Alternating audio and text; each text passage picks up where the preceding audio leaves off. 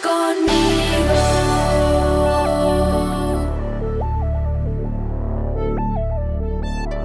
La travesía por el río Jordán.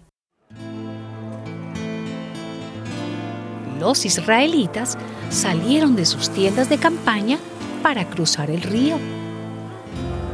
Y delante de ellos iban los sacerdotes que llevaban el arca de la alianza pero en cuanto los sacerdotes entraron en el río y sus pies se mojaron con el agua de la orilla, durante el tiempo de la cosecha el Jordán se desborda. El agua que venía de arriba dejó de correr y se detuvo como formando un embalse. Y el agua que bajaba hacia el mar muerto siguió corriendo hasta que se terminó. Así se dividió el agua del río y los israelitas lo cruzaron frente a la ciudad de Jericó.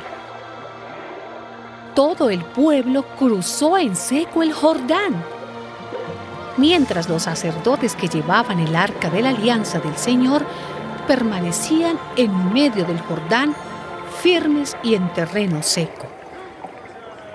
Y luego que todos estuvieron al otro lado, pasaron los sacerdotes con el arca del Señor y se pusieron a la cabeza de todo el pueblo.